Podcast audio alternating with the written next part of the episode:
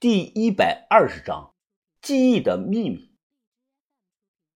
哦，你这么说，意思是我诊断错误了？你是在质疑我的专业吗？啊，我可没有质疑你的专业，我也不会挡你的财路。能在夏家挣多少钱，那是你的本事。我就是说一点儿，你有没有换位思考过？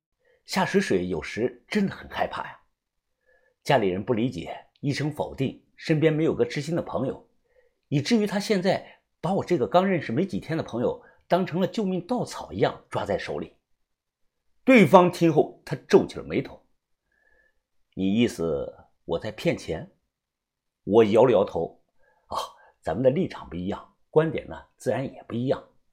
俗话说啊，万物有灵，咱们老祖宗从七千年前的古文化时期啊就开始敬畏鬼神了。”往后经历了多少朝代岁月，寺庙拜神求愿，清明上坟烧纸，亡人头七回魂，这些呢一直没有断过，存在即合理。某种文化要是全是虚假的，那它不会不间断的流传几千年的。你说这个道理对吗？他听后笑了。你的观点呢并没有错，但缺乏实质的证据。你要是想说服我这世上有鬼，那。请你把他们叫出来，让我看上一眼。毕竟呢，眼见为实。我听后指着他小声的说道：“你回头看一眼，站在你背后的是个尖嘴猴腮的老太太，没有鼻子，正在笑呢。穿着一身的蓝色寿衣，眼睛里全都是蛆，爬来爬去的，有只蛆还掉到你头发上了。”他没有回头，脸上也没看到一丝的恐惧慌乱。反而很平静的开口说：“这样讨论下去没有意义的，咱们谁也说服不了谁。对了，要不我帮你问诊一次怎样？免费的。”我说：“可以，来。”长这么大了，我还没看过一次心理医生，这算是第一次。他看着我，将手上这个银戒指摘下来，放到这个玻璃茶几上，顿时发出了“啪”的这个清脆的响声。他从这个怀中掏出个本子，慢慢的撕下来一张白纸，然后啊，又递给我一支笔，让我在纸上画一棵树。我问画什么树呢？他说什么树都行，不用太刻意去想。画树呢很简单，我刷刷几笔，很快就画好了，比这个小学生画的强不了多少。他接过纸看了几秒钟，笑着说：“呵呵，这棵树啊，画的倾向于左侧。”这代表着谨慎、节制、小心。树冠呢似大棚，代表着墨守传统、流于形式。你在树上还画了颗果子，说明日常的观察力强。但是你画的这棵树，其中有一半是刻意这么去画的，可以说是半真半假。你想对我产生误导，看来你的心理防范意识很强啊！我的脸色微变，因为他说的是对的。树冠呢，是我下意识画的；树冠往下是我刻意画的。他又说道：“你有很多的秘密啊。”我只是笑了笑。他又说：“最近是不是碰到什么麻烦事儿了？”的确，最近主要是老光棍的事儿，整得我很被动。就听他说：“虽然说时间呢不能倒退，但人的这个潜意识中的回忆可以倒退的，一旦实施。”很多问题都可以迎刃而解，你有没有兴趣尝试一次？说不定能帮你解决问题的根源。你的意思是催眠？我皱眉的问他。不对，是催眠造梦，也叫潜意识回溯吧。简单，就是让过去某个时间真实发生的画面和我帮你构建的画面交汇重叠。这种手段呢，在国外已经被应用到刑侦手段中，效率很高的。他说的都是专业词汇，我听不懂。如果我不主动开口，他不可能知道我过去是做什么的。但他说的潜意识理论呢，我很感兴趣。我说愿意尝试一下，他笑着说没问题。接下来的故事啊，很光怪陆离，但我记得十分的深刻。我尽量表达清楚吧。有心理学的高手朋友呢，可以告诉我他这种啊算是什么原理？他将那个银戒指捏在手中，来回的翻转。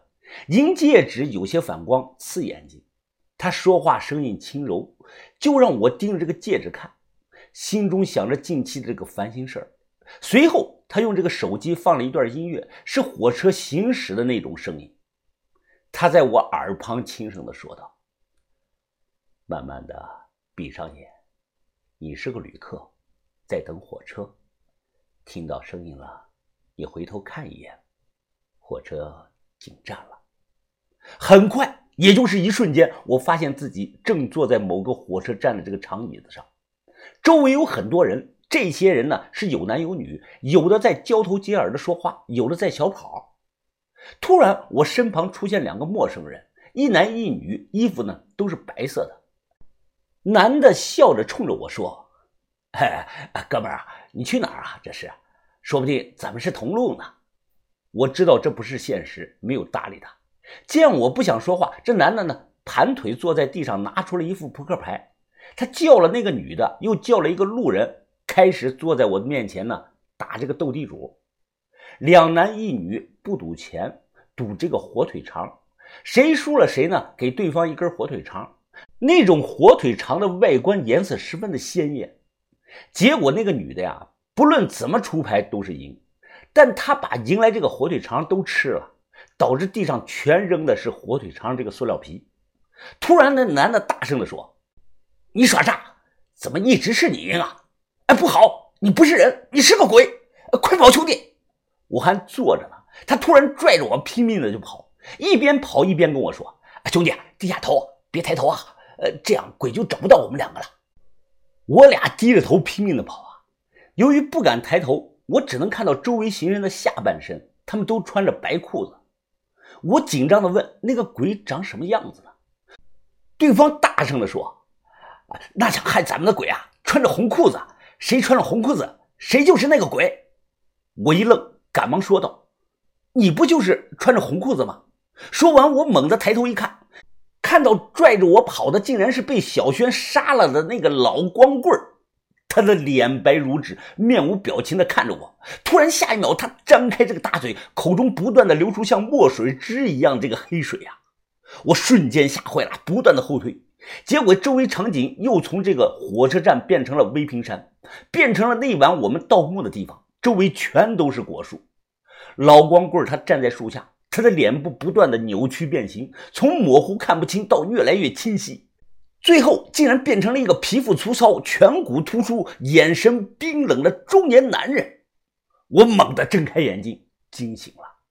此刻我依然坐在夏水水家这个椅子上，我满头大汗，感觉就像做了一场光怪陆离的噩梦一样。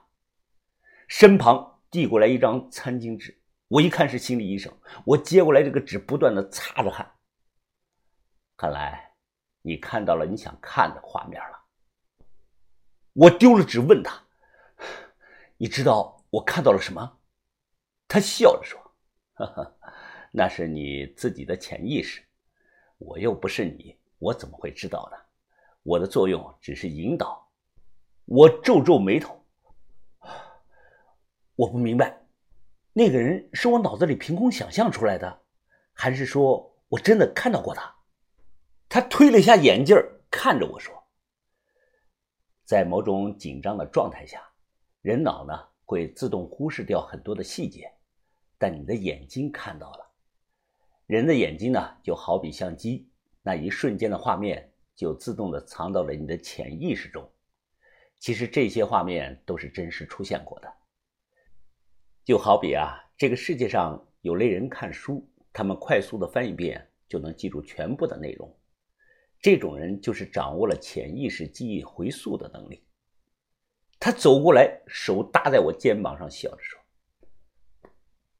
所以说啊，兄弟，水水他真的是有心理疾病，你不要再质疑我的专业了。”